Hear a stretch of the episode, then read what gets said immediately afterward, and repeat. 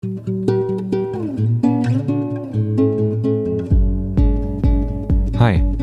ich bin Oliver und das ist der Freihändig Podcast. Hallo und herzlich willkommen zu dieser Episode im Podcast. Schön, dass du wieder mit dabei bist. Ich habe heute Sascha Weigel als Gast hier. Hi Sascha, schön, dass du da bist. Hallo Oliver. Sascha leitet das Institut für Konfliktmanagement und Verhandlungsmanagement, kurz INCOVEMA, ist Konfliktberater, Mediator und Organisationsentwickler, hat ursprünglich äh, Jura studiert, ist auch Rechtsanwalt, hat sich dann weiter qualifiziert, vor allem in der Transaktionsanalyse und in der Mediation und ist Mediator und Ausbilder des Bundesverbandes Mediation. Und ich war vor kurzem zu Gast bei Sascha in seinem Podcast und jetzt wechseln wir die Rollen und er ist hier bei mir zu Gast. Und wir sprechen wahrscheinlich hauptsächlich über Konfliktthemen. Davon bin ich jetzt mal ausgegangen. Richtig, Sascha? Wahrscheinlich. Also ich bin auf die Fragen gespannt, aber ähm, genau, es wird höchstwahrscheinlich schon um das Kernthema Konflikte und Konfliktbearbeitung gehen. Dann schalte ich vielleicht noch eine persönliche Frage vorweg. Ich habe gesehen, in deinem CV hast du reingeschrieben, dass du Weitwanderer bist und du hast einige Strecken aufgezählt, Alpenüberquerung, Dolomitenhöhenweg, Leipzig-Paris, Leipzig-Rom, äh, Western Highland Way. Das sind ja für mich auch als Outdoorer äh, sind es ja Traumwege, die du da gelaufen bist. Erzähl mal ganz kurz über diese Episode in deinem Leben, über diese diesen Outdoor-Erfahrungen äh, und dann steigen wir in die Konfliktthemen ein. Ja, ja gerne. Ich meine, das, das sind jetzt schon mehr als Wochenendausflüge gewesen, die richtigen Weitwanderer und, und auch in dem Sinne dann die Ultraleichtwanderer, zu denen ich immer gerne den Übergang geschafft hätte die also mit ultraleichtem Gepäck unterwegs sind, habe ich mich doch eine Zeit lang bemüht und auch hingezogen gefühlt, wenn ich halt wirklich ein bisschen Zeit hatte, was momentan halt äh, nicht so der Fall ist und auch die nächsten und die letzten Jahre nicht so war. Aber es gab diese Phase so 2010, da war ich mit meiner wissenschaftlichen Arbeit fertig an der Universität und habe dann halt etwas gesucht, wo ich diese Arbeit sozusagen loslassen kann und habe mich halt für das Laufen entschieden und eben nicht Fahrradtour oder Weltreise, sondern dann einfach wirklich ganz simpel Beine in die Hand nehmen und los. Und da hat sich damals der Camino angeboten in Spanien.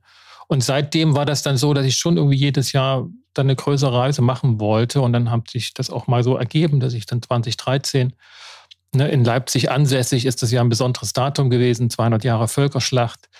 Und dann dachte ich, gut, ähm, da es dann im Sommer 2013 nach Paris. Also ein schöner Weg. Und dann 2015 äh, war dann Rom für mich ein Ziel, was einfach immer eine Reise wert ist. Einfach eine, eine total aufregende und schöne Stadt und, und der Weg dahin auch großteils angenehm und aufregend. Aber es sollte eigentlich in diesem Jahr in, in eine größere Tour werden in Amerika und das hat er sich zerschlagen. Also weil ich dann doch nicht diese Zeit hatte, das wären fünf, sechs Monate gewesen. Aber da kam ich so mit diesen Weitwanderern und Ultraleichtwanderern in Kontakt.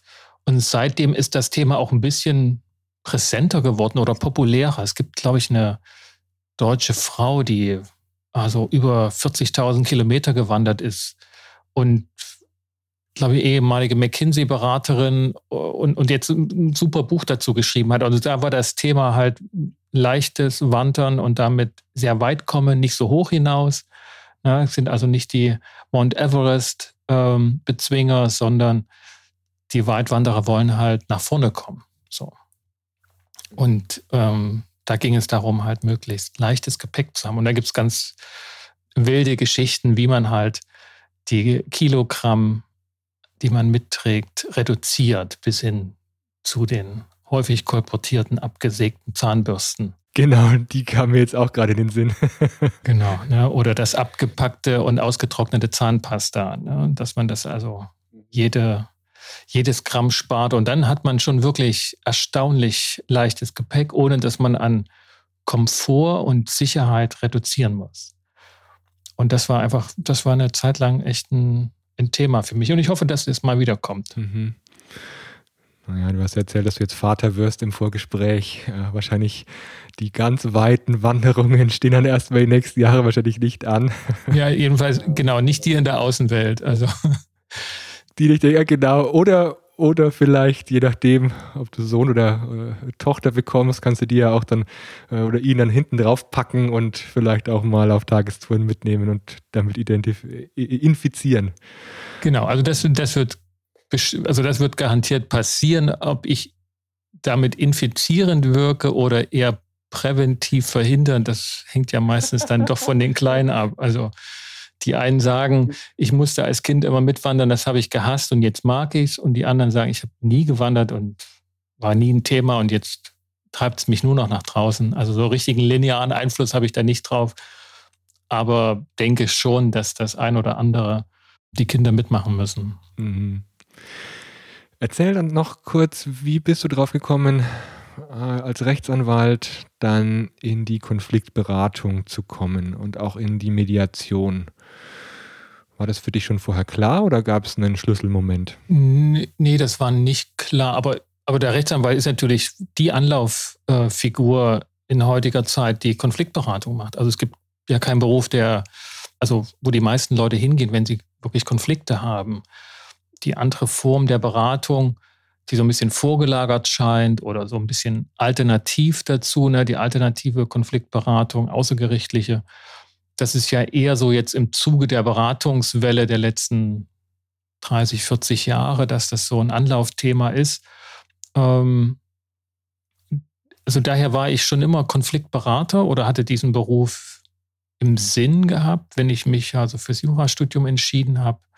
Aber die Idee, dann außergerichtliche Konfliktberatung durchzuführen und Mediation dann als Kernthema aufnimmt, das kam erst eben mit dieser, mit der Zeit auf. Also ich bin parallel zum Jurastudium und zum Referendariat, das für mich eine ja, Aneinanderreihung von Enttäuschungen wurde, mit der Beratungsform Hilfe zur Selbsthilfe halt in Kontakt gekommen. Hatte mich in Transaktionsanalyse hier in Leipzig in einer ja, Ausbildungsgruppe, TA, Ausbildungsgruppe, ja, bin ich damit in Kontakt gekommen, habe diese Art und Weise der Beratung kennengelernt, die sich halt fundamental unterschied von der Fachberatung, äh, auf die wir als Juristen sozusagen vorbereitet wurden. Und das hat mich sofort fasziniert. Also die Transaktionsanalyse in ihrer Systematik, äh, in ihrer ja, Detailverliebtheit, wenn auch die Konzepte dergleichen jetzt mittlerweile schon auch auch wenig veraltet erscheinen und, und wie aus so einer alten Welt herrühren, hält sie doch einfach noch vieles parat, was hilfreich und unterstützenswert ist äh, oder, oder Unterstützung bietet. Und das war für mich so der Übergang in diese außergerichtliche Konfliktberatung und, und einhergehend parallel mit den Enttäuschungen in der, in der Referendariatsausbildung äh, war für mich dann klar, dass ich nicht meine juristischen Berufe, die ich im Blick hatte, ausüben würde. Ich wollte oder habe lange Zeit als Strafrechtsrepetitor gearbeitet. Also Strafrecht war für mich sehr nah. Dann war Staatsanwalt eine doch sehr schreckliche Erfahrung im Referendariat. Das habe ich dann abgehakt und bin dann mit dem Verwaltungsrecht äh, sehr lange und gut gegangen. Bin dann an einem verwaltungsrechtlichen Lehrstuhl auch gelandet und dort war dann die Möglichkeit, im Rahmen einer, eines Promotionsprojektes dann tatsächlich so die Verbindungslinien zu finden und Parallelen und Abgrenzungen. Und das war für mich dann so eine Art persönliche Umschulung. Und das war im Grunde genommen die Zeit, als auch die Agenda 2010 umgesetzt wurde, ne, die Hartz-IV-Gesetze als Leuchtturmprojekt für, diese, für dieses riesige Organisationsentwicklungsprojekt, äh, um den kranken Mann Europas wieder zur, zur Stärke zu verhelfen. Und in diesem Bereich kam dann auch in der Verwaltungspraxis und in der, im Staatsverständnis und im Verständnis, was Bürger ausmacht, ähm, kam mir dann das, was die TA transportiert hat und die humanistische Psychologie und auch die Systemtheorie, die ja ne, mit Niklas Luhmann, den maßgebenden Verwaltungsjuristen, auch als Gründungs- oder Formulierungsvater hat, einfach sehr zu Pass. Und, und das war für mich ein super Brückenbau. Und in dem Moment kam auch Mediation in der Jura-Ausbildung so aus, ja, fast schon kleinen rebellischen Ecken ähm, ans Tageslicht. Und, da fühlte ich mich dann sehr gut vorbereitet auf Mediation. Und das war dann auch Thema der Promotionsarbeit, die ich so im Laufe der, der Forschungsjahre dann hin entwickeln konnte. Also es war ursprünglich anders gedacht, wie das häufig ist bei Doktorarbeiten, dass man ein Thema wählt und dann entwickelt es sich in eine andere Richtung. Und kurz vorm Schluss denkt man, man muss alles nochmal ganz neu machen und das ist alles irgendwie nicht so richtig. Und dann schließt man es aber ab und dann hat man seine, seine Arbeit erstmal so beschlossen. Und damit bin ich dann auch letztlich in, in die Selbstständigkeit gegangen. Und das ist natürlich für mich als Juristen dann der Rechtsanwaltsberuf, der freiberufliche, die freiberufliche Arbeit. Aber wie gesagt, ich bin als Mediator da zwar als Rechtsanwalt in der Lage zu arbeiten, aber ich übernehme halt keine Rechtsberatung im engeren Sinne, sondern halt Konfliktberatung mit der höchst, höchstwahrscheinlichen Empfehlung, mediativ vorzugehen. Das ist jetzt ein kleiner Rundumschlag gewesen, aber ich hoffe, dass ich irgendwie die Frage beantwortet habe. Ja, wunderbar. Danke für einen Einblick in diesen Werdegang. Wenn du jetzt auf Organisationen schaust, im Moment, gerade durch die Corona-Krise, sind ja viele ins Homeoffice gegangen, viele Beziehungen und Begegnungen haben sich digitalisiert. Hm, welche Herausforderungen siehst du gerade in Organisationen, wenn du speziell eben auf Konfliktfelder schaust? Mhm. Also da gibt es viele Ansätze. Wenn, wenn, was du jetzt so fragtest, so, ne, wenn ich auf Organisation schaue oder in Organisationen reinkomme, dann, dann sehe ich schon sozusagen das erste Thema, was, was sehe ich denn da und wie sehe ich das? Und das ist halt nicht mehr ganz so konsistent wie früher, dass ich halt, ne, ich bin hier in Leipzig auf der Spinnerei, das ist ein alte Industriegelände und, und das ist irgendwie so das klassische Bild. Man, man hat davon ein großes Tor aus Stein und da geht man rein und dann fühlt man sich halt ja wirklich wie in einer eigenen Welt und dort wurde was geschaffen und das ist irgendwie das alte Bild von Organisation. Und, und das Neue ist halt, ich, ich klicke da hin, ich gebe eine digitale Bewerbung ab, vielleicht kriege ich ein Gespräch und also ich muss gar nicht mehr so mit oder in Organisationen verbandelt sein. Selbst wenn ich irgendwo doch noch Büroräume habe, gehe ich da auch hin, aber manchmal weiß ich gar nicht, in welcher Rechtsform das ist und, und wie schnell sich das wandelt. Also Organisation ist nicht mehr so leicht begreifbar wie früher. Und das haben wir ja schon als Berater lange konzeptionalisiert, ne, dass es halt die Kommunikation sind und nicht die Gegenstände. Ähm, und insoweit ist eine große Herausforderung, das Bild von Organisation begreifbar zu machen und zu konturieren. Also wo gehöre ich dazu? Gehöre ich noch so sehr dazu? Ne? Also diese Mitgliedschaft als Eintrittskarte und gleichzeitig auch als Zeugnis, dass ich in der Organisation bin. Das wird, eine, das wird eine Frage sein, zu sagen, was heißt das für jemanden? Was heißt das für Mitglieder? Ne? Kriege ich dazu besondere Vergünstigungen? Heißt das, ich bin gut abgesichert? Ähm, familiär und, und karrieremäßig heißt es, ich, ich habe da so eine Eintrittskarte in, in eine Achterbahnfahrt von Karrierechancen und Selbstentwicklung und Qualifikationsnöte. Ne, das, hat sich, das hat sich gewandelt. Und das ist eine große Herausforderung, da Balance zu finden. Ne, also, was heißt das, wenn ich jemanden anstelle, sowohl für mich als Organisation als aber auch für die Person? Na, das scheint ja nicht mehr so zu sein, dann hast du es geschafft, ne? so wie vielleicht früher. Man ist jetzt aufgenommen im Staatsdienst und dann beglückwünschen einen Großeltern und Eltern, dass man es geschafft hat und jetzt kann man sozusagen bürgerlich, kleinbürgerlich sein Leben fristen und ans Eigenheim denken, sondern heute ist ja ein großer Teil, zumindest in der kolportierten Ansprache, jetzt hast du es geschafft, in ein Fortentwicklungsprogramm zu kommen.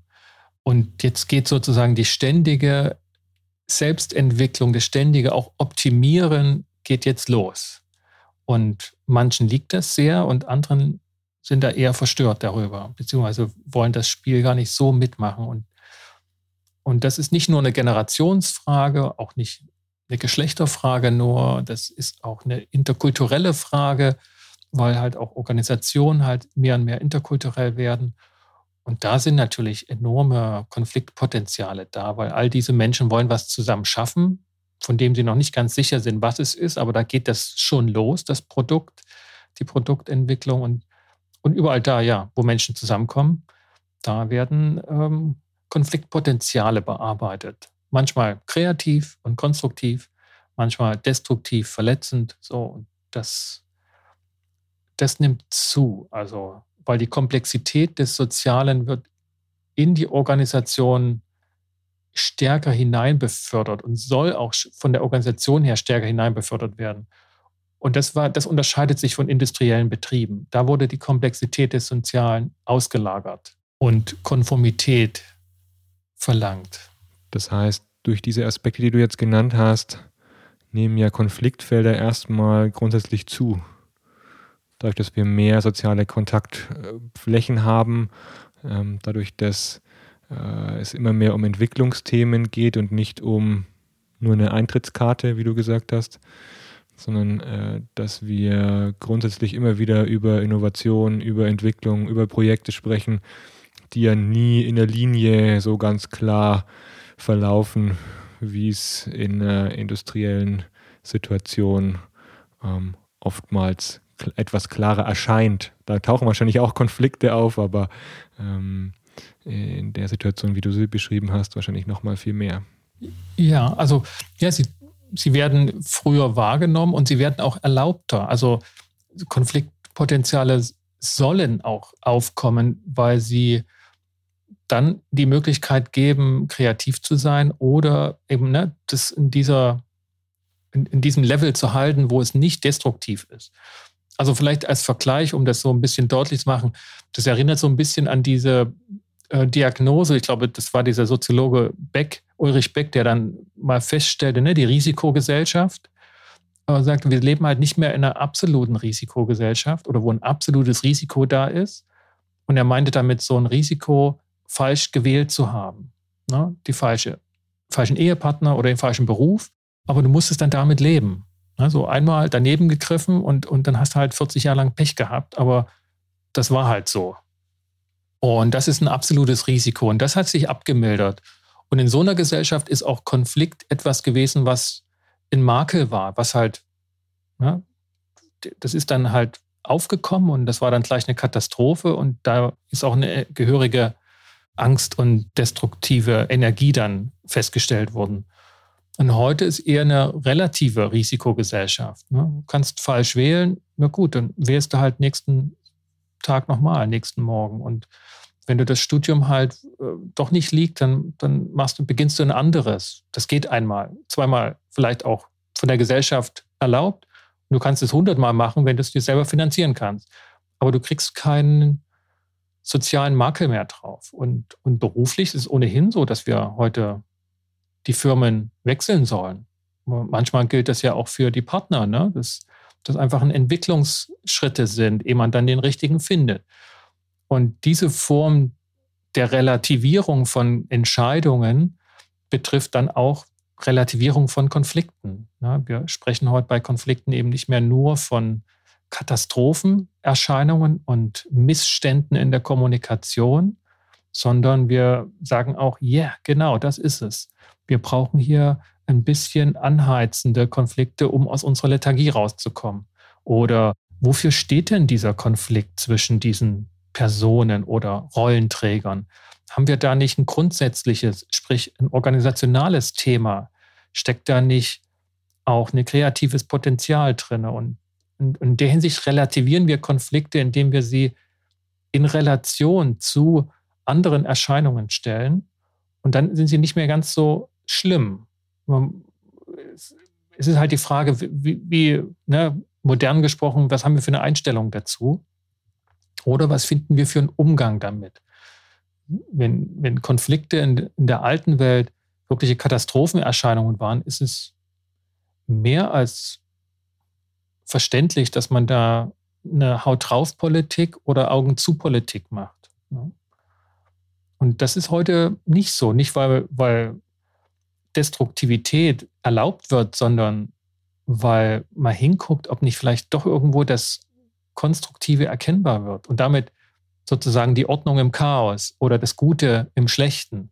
All das sind ja dann Gedankenkonzepte, wo wir uns bemühen, dann Konflikterscheinungen noch was Gutes abzugewinnen.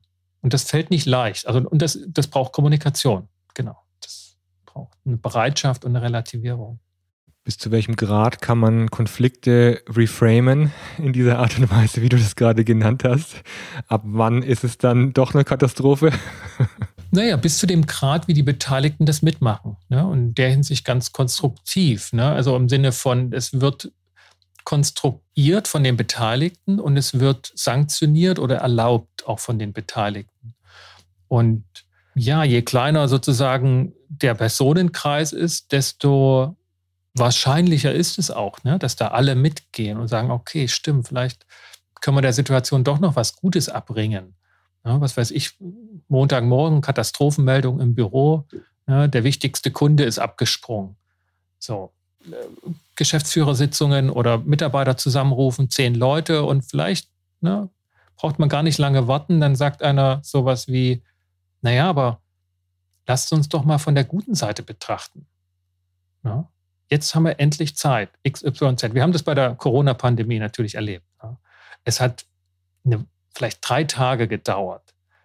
Und schon gingen die Blogbeiträge, die LinkedIn-Videobeiträge jetzt endlich mal, ne? Jetzt können wir wirklich relaxten üben, jetzt können wir zu uns kommen und dem Konsumwahn und dem Arbeitstreiben. Das war nicht, das war genau das Gleiche. Ne? Es ging darum, auch wiederum zu Angebote zu unterbreiten, ähm, sich darauf einzustellen.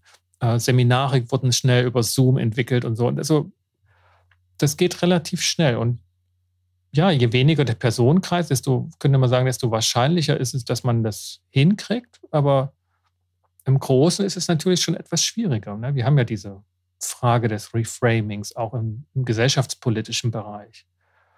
Und wir hoffen momentan so, dass die Wissenschaft uns einen, einen festen Ankerpunkt gibt, dass der sagt, das ist, also das ist nicht verhandelbar. So. Und das ist leider ja, also wenn es jemanden gibt, der das Undenkbare verhandelt und der in der Community auch Querdenken in der Form erlaubt, dann ist das ja die Wissenschaft gewesen, die den Zweifel zum Programm erhoben hat.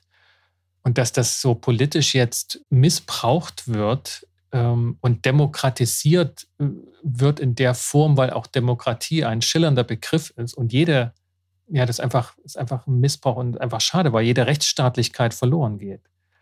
Ja. Aber, aber Wissenschaft ist im Grunde genommen der Bereich gewesen und auch immer noch äh, sicherlich, der, der fernab auch der Gesellschaft undenkbares Denken konnte und gucken wollte, ob das, ob das geht, testet und, und ausübt ja, mit dem Hineinkommen in den Politikbetrieb, was auch völlig zu Recht geschehen ist, wissenschaftliche Kriterien darauf anzuwenden, gibt es aber auch eben diese, ja, diese negative Entwicklung. Es gibt einfach auch die andere Seite.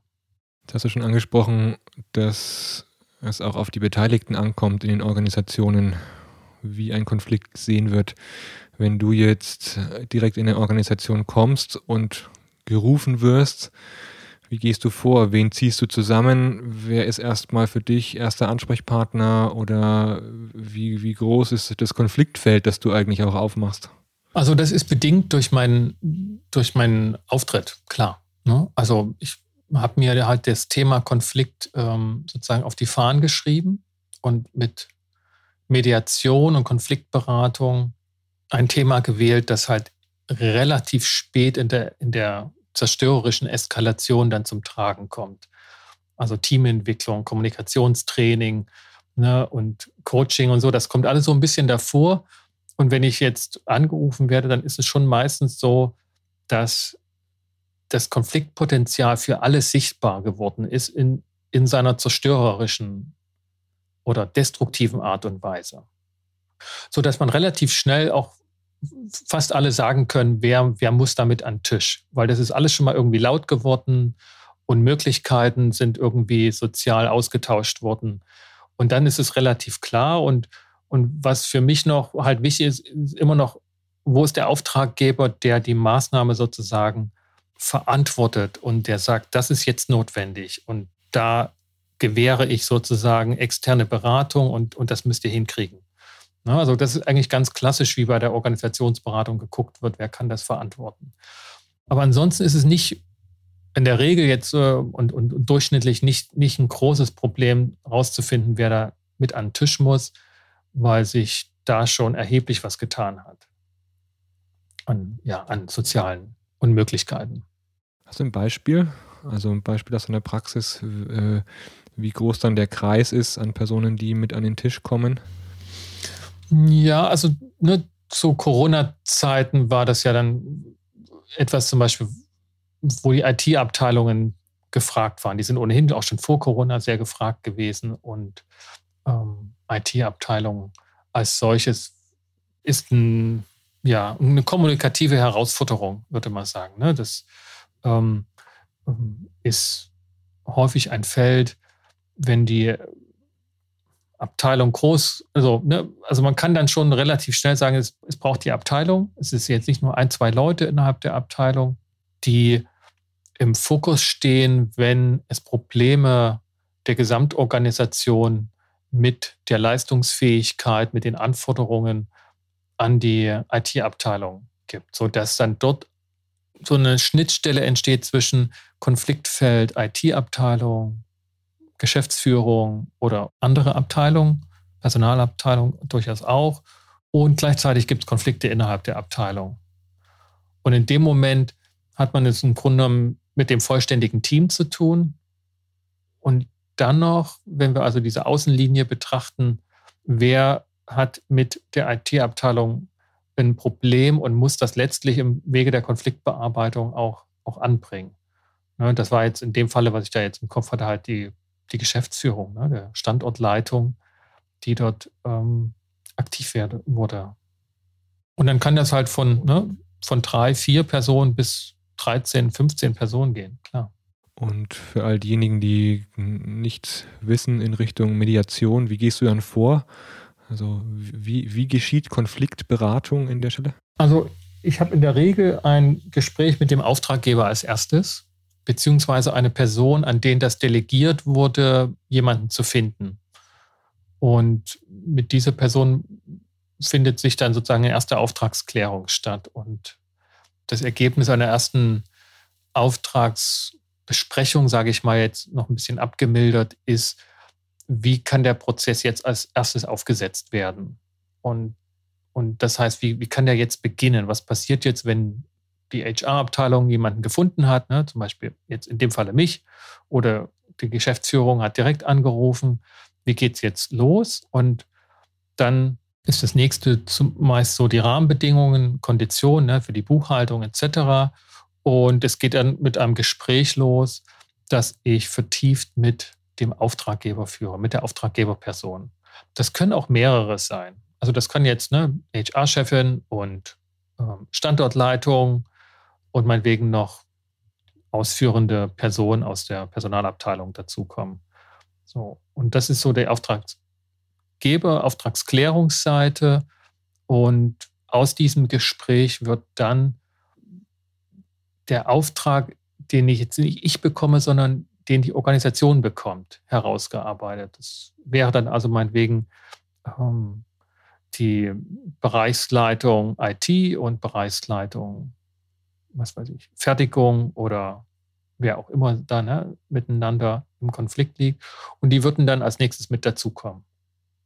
Sodass dort also auch intern der Auftrag vergeben wird. Und der heißt dann eben, also wir haben uns das jetzt eine Weile angeguckt, wir haben schon mal miteinander gesprochen, das ganz häufig, ne, dass meinetwegen der Geschäftsführer in dem Falle schon mal mit Person A und mit Person B gesprochen hat. Das hat jetzt nichts gebracht. Ähm, Bekundung, ne, das Thema muss geklärt werden. Die Auswirkungen dieser Konfliktsituation äh, haben jetzt sowas schon, ne, kann man verschiedene Bilder dann Flächenbrand und Brandherd und dergleichen werden dann genutzt. Aber das, das greift jetzt aus und es wird zum Problem der Organisation. Und das ist die entscheidende Fokusänderung oder Reframing, dass halt nicht nur zwei Personen oder zwei Abteilungen einen Konflikt haben, sondern mit diesem Konflikt hat die Organisation ein Problem. Und das muss sie bearbeiten. Und für diese Bearbeitung gewährt sie oder hat sie die Idee, dass diese Abteilungsperson, Abteilungsleiter oder mehrere Personen das eigenverantwortlich in der Rahmung im Kontext der Organisation hinbekommen. Also die Organisation gibt den Rahmen vor, klar. Ne? Die können jetzt nicht eine Lösung finden, die außerhalb der Strategie und außerhalb der Organisationsbedingungen liegt. Und dafür gewährt dann sozusagen die interne Auftraggeberperson externe Beratung. Sagt hier, also Sie haben das versucht, die letzten Monate allein hinzubekommen. Das hat nicht funktioniert. Ähm, hier, ich gebe den Auftrag an Sie, dass Sie das jetzt stärker in den Fokus rücken. Ich gewähre, weil ich das bezahle, auch in, als Geschäftsführung sozusagen, als Organisation, Ihnen externe Beratung. Da kommt ein Mediator X. Und nutzen Sie die Person, sie steht Ihnen zur Verfügung. Und wir bezahlen das. Gegebenenfalls dann interne Budgetrechnungen, ne, dass dann die Abteilungen da zulegen müssen. Aber so ist häufig äh, die Rahmung. Und dann wird geschaut, ob das persönlich passt, ob ich da der Richtige bin, auch zu, mit diesen Personen.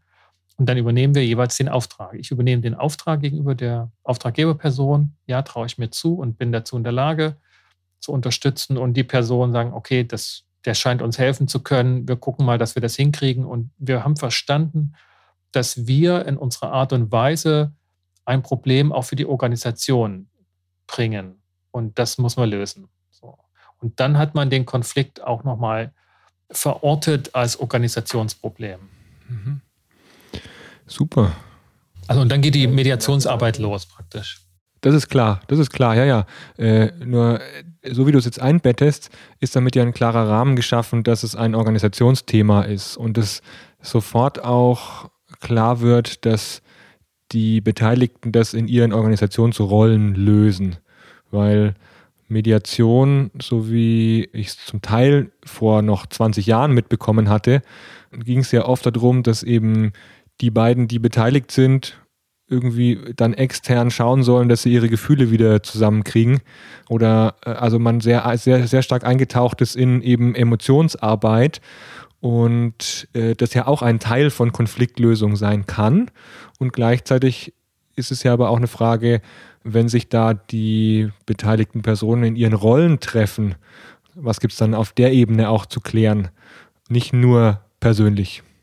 Und das reichert im Grunde ja die, die, die, die Mediation und die Art und Weise, wie es eingebettet ist, nochmal viel besser in den oder, oder für mich jetzt äh, sehr nachvollziehbar in den Organisationskontext ein.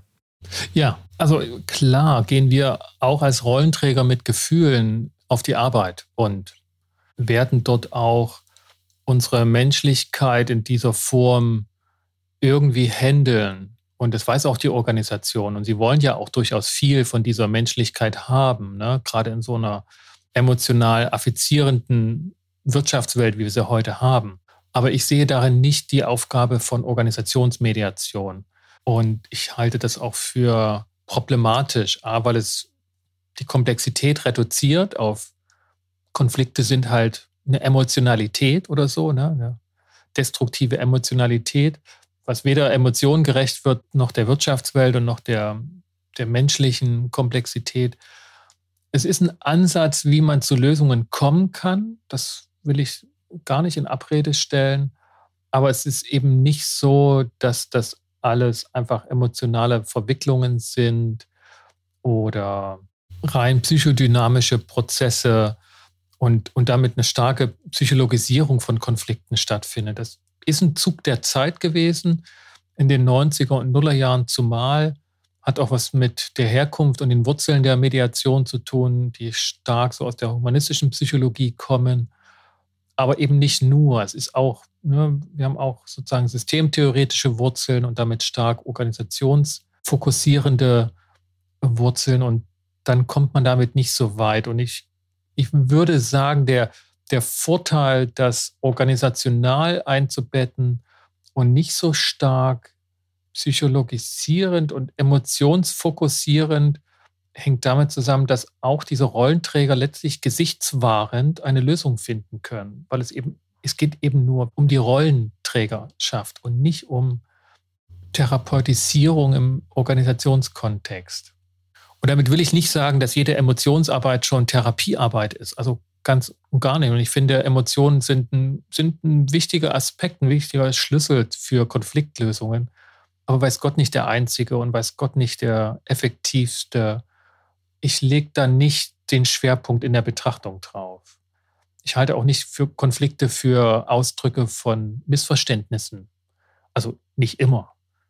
Und den Eindruck habe ich manchmal, ne? als wenn es einfach nur darum geht, äh, wenn man einfach nur emotional graben würde, dann findet man am Ende schon eine Lösung. Das kommt der Komplexität und der Dilemma-Landschaft von Organisation ähm, nicht nah.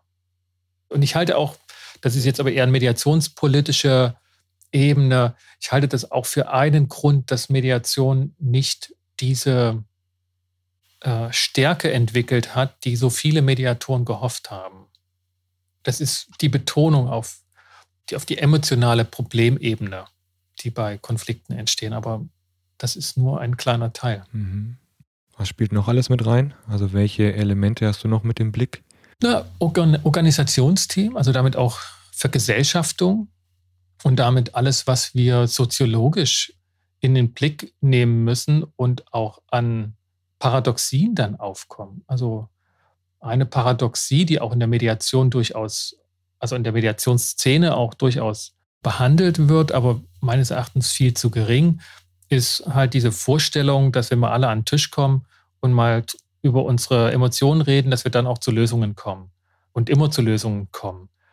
Und bei gesellschaftlichen Themen, die, die sich in Konflikten eben auch äußern, nehmen wir mal strukturelle Benachteiligung von von Minderheiten oder von, nehmen wir ganz einfach Frauen, weil wir damit in Deutschland einfach auch mittlerweile einige Erfahrungen haben in der Reflexion, dann kann Mediation einfach ein Instrument sein, wo man Menschen vereinzelt.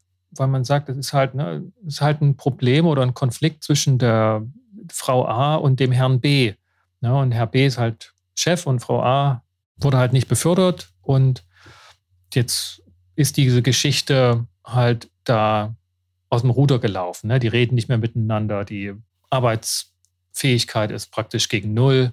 Die müssen einfach mal an den Tisch sich setzen und das besprechen. Und dann wird es schon irgendwie gehen.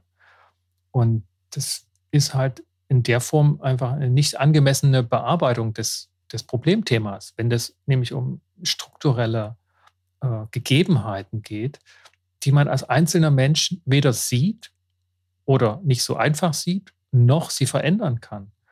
Und er hat sozusagen die benachteiligte Person alleine am Mediationstisch definiert von der Mediation als es ein emotionales Thema zwischen dir und der Emotionalität des Mannes. Als Mann oder als Vorgesetzter einfach ist irgendwie ein Weihnachtsgedicht zum Ostern auftragen. Ja. Hat was Anrührendes, aber es geht total schief.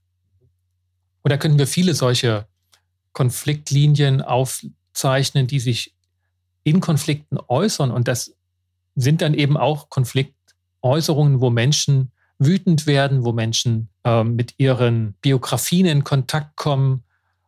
Und natürlich kann man jetzt darüber reden, aber das ist nicht das Problem der Organisation, dass sich da im Konflikt äußert. Und da können wir für Organisationsmediation, glaube ich, verstärkt auf soziologische Erkenntnisse, interkulturelle Erkenntnisse acht geben. Und das geschieht auch. Also die Strömungen, die halt stark emotionsfokussiert sind, sind nicht mehr alleine in der Mediation. Da tut sich viel. Also da, da strebt auch die Organisationsszene, wenn man so will, aus in, in die teamentwicklerische, organisationsentwicklerische Szene. Und das ist ein, ein buntes Treiben. Mhm.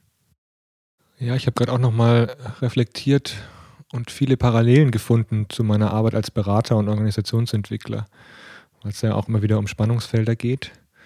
Gleichzeitig wirst du ja unter einem anderen Titel gerufen, wenn es um Mediation geht. Du hast auch ein anderes Label gleich mal, das in die Organisation kommt. Wie kommt dann eine Lösung aus deiner Sicht zustande? Also Wie, wie machst du aus einem Problem? Wie kommt dann eine Lösung zustande oder was ist dann der Effekt deiner Arbeit? Ja, also eine, eine Lösung ist häufig gar nicht das Ziel, beziehungsweise kann auch gar nicht versprochen werden von der Mediation. Das hat die Mediation von Beginn an ja auch gesagt. Ne? Es gibt eine Ergebnisoffenheit, was beraterisch eine ziemliche Frustration schon bedeutet am Anfang. Aber der Prozess, der zustande kommt, ist hilfreich für die Personen, die Situation neu zu definieren. Ist es mein Problem? Wer hat alles ein Problem damit? Was ist diese Konfliktsituation noch?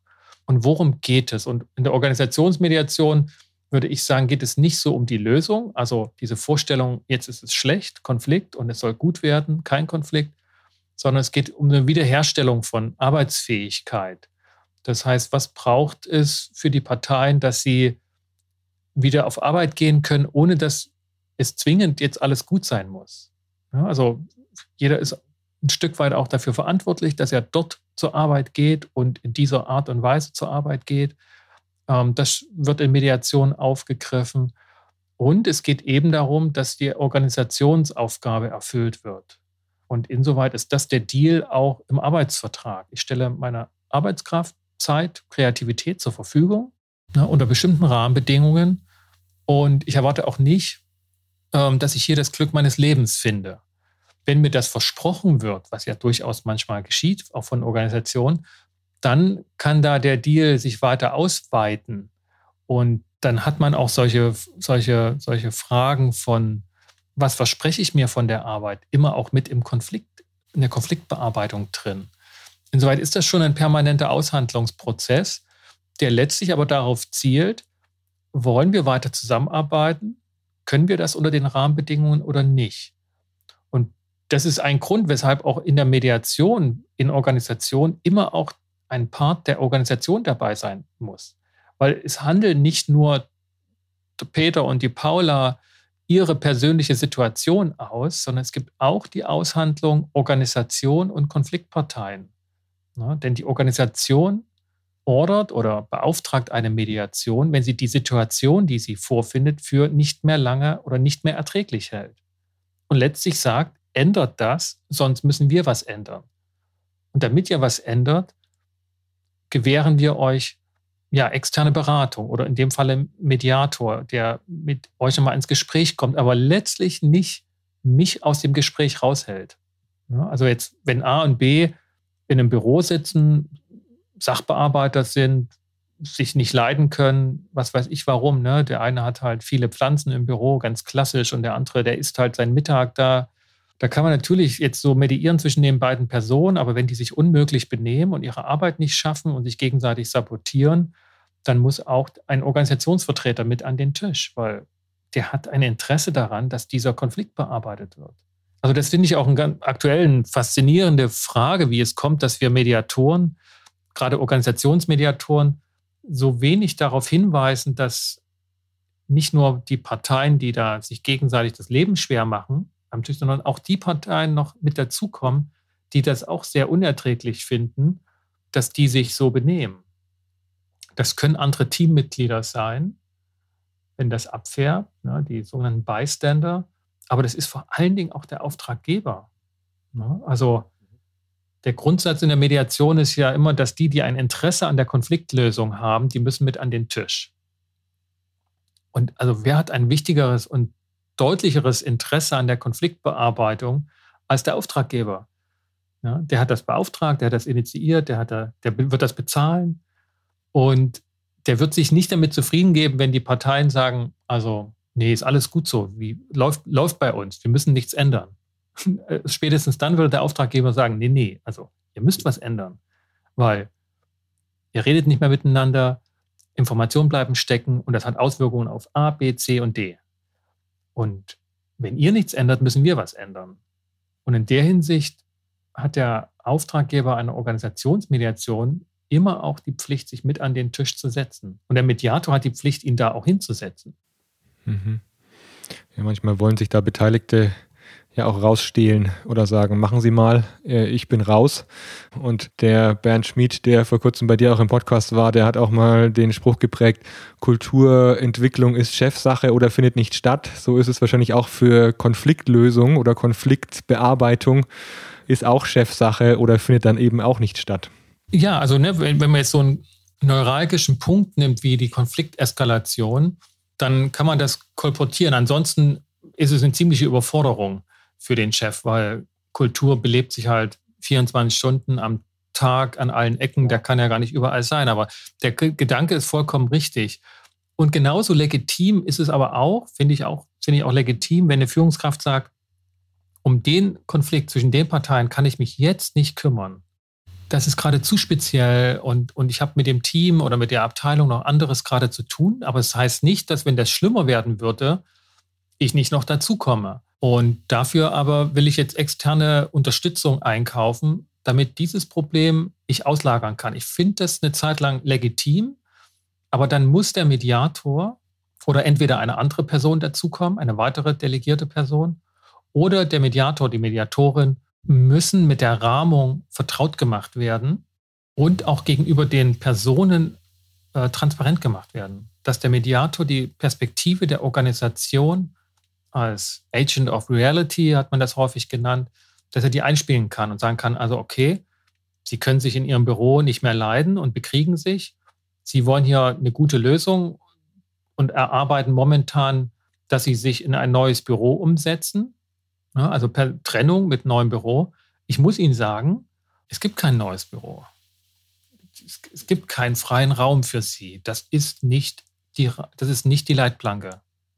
Um, und das muss ich dann wissen. Und das müssen auch die Parteien wissen, dass ich diese Organisationsperspektive einnehmen darf und soll als Auftragnehmer der Führungskraft. Also da müssen wir als Berater gucken, wann müssen wir den wieder hinzunehmen, weil da muss er persönlich dabei sein. Und wann kann ich das als Mediator übernehmen, ohne dass ich meine Neutralität zur Arbeitsunfähigkeit bringe. Also wir verlieren, wir sind nicht in der Organisation neutral, sondern sind im Auftrage der Organisation unterwegs. Also da hat das Rückkopplung auch für das Selbstverständnis.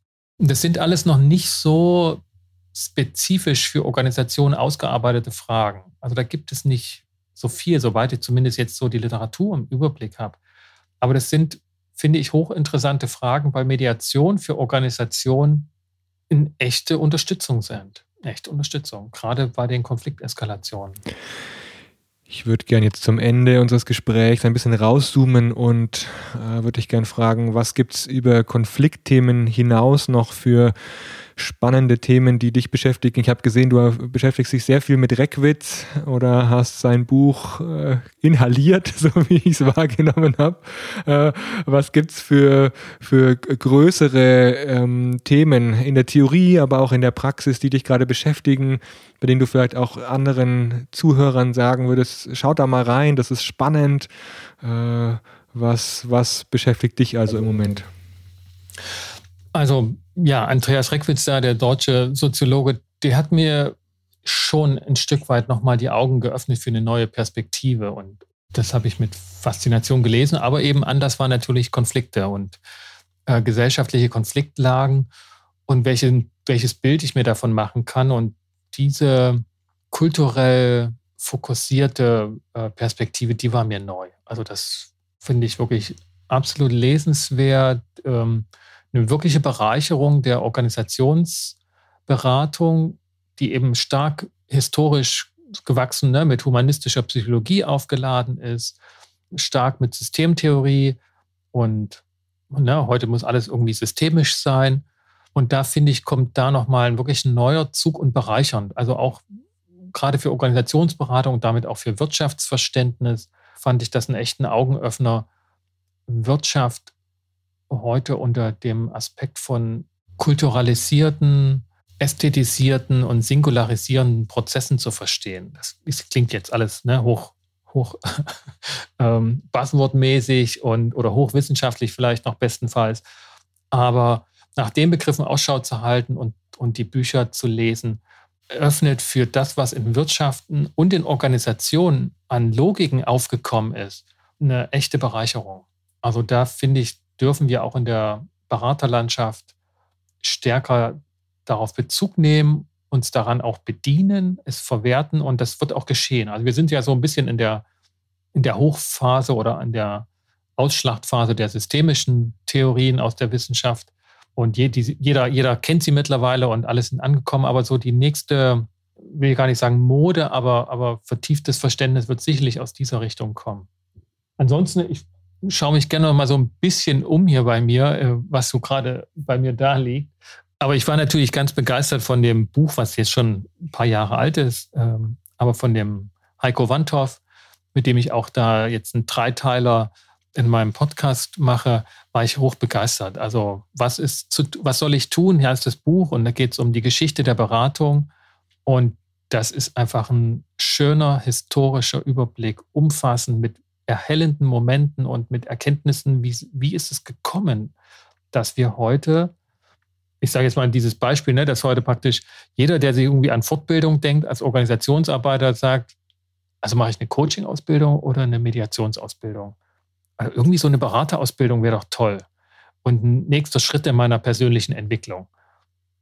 Und das ist ja wirklich ein Phänomen. Also in, in einer Beratungsgesellschaft, wo man sich heute, also es gibt heute kaum eine Tätigkeit, wo man nicht nach zwei Wochen ein Beratungsangebot bekommt.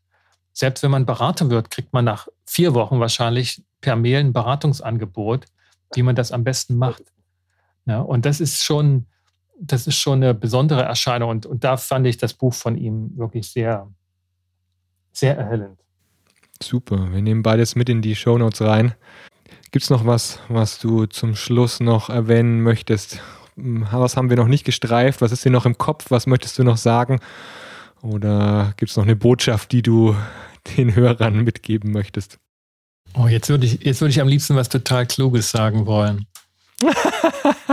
Aber es, ist, es, es wird nur ein, ein ehrliches Danke werden. Vielen Dank, Oliver. Das, das war toll. Aber nee. ähm, das ist äh, genug der Schlussworte. Danke auch dir, Sascha. Ist ja nicht so, ne, ich kann nur nicht auswählen, sagen wir es mal so. Es gibt so vieles, aber ich kann nicht auswählen. Ja, du kannst noch den Zuhörern sagen, wo findet man dich? Im Internet. Nein, also, also ähm, klar, online, äh, gerne unter dem schon von dir angekündigten Firmenlabel Inkofema, Institut für Konflikt- und Verhandlungsmanagement. Das ist sozusagen meine äh, Firmenbase. Aber wer über Mediation und Organisationsberatung mehr wissen will, kann das lesend tun auf Elemente der Mediation, eine Webseite, eine Plattform für Lernen und Wissensmanagement zum Thema Mediation oder eben im Podcast hören, dann gut durch die Zeit. Ja, da warst du ja auch vor kurzem Gast gewesen, Spannungsfelder der Organisation. Also das ist ein Podcast. Wöchentlich würde ich sagen, kommt eine neue Folge raus. Ein bisschen unregelmäßig momentan auch aufgrund privater Umstände und auch beruflicher Inanspruchnahmen, aber bemüht, jede Woche da ein Gespräch mit Experten durchzuführen zum Thema Mediation, Konfliktberatung und Coaching. Genau, da kann man mich eigentlich finden und dann Kontakt aufnehmen. Wunderbar. Äh, die Links nehmen wir auch noch mit in die Shownotes rein. Und jetzt danke, Sascha, für deine Zeit. Komm gut durch die Zeit und bis bald. Mhm. Vielen Dank. Freihändig, Oliver. ja, freihändig und gut durch die Zeit. Genau. Gut. Danke dir. Ciao. Danke fürs Zuhören bei dieser Episode. Du bist Teil von mittlerweile über 1000 Abonnenten, die den Freihändig Podcast regelmäßig hören. Was hat dich begeistert an dieser Episode? Erzähle es gerne weiter und teile sie. Auf freihändig.net findest du alle Episoden und Gäste in der Übersicht und kannst auch in die anderen Folgen reinhören. Wenn du mit mir arbeiten möchtest, dann nimm gerne Kontakt zu mir auf. Am besten über meine Homepage oliver-könig.net. Alles Gute und auf ein freihändiges Führen und Leben. Dein Oliver.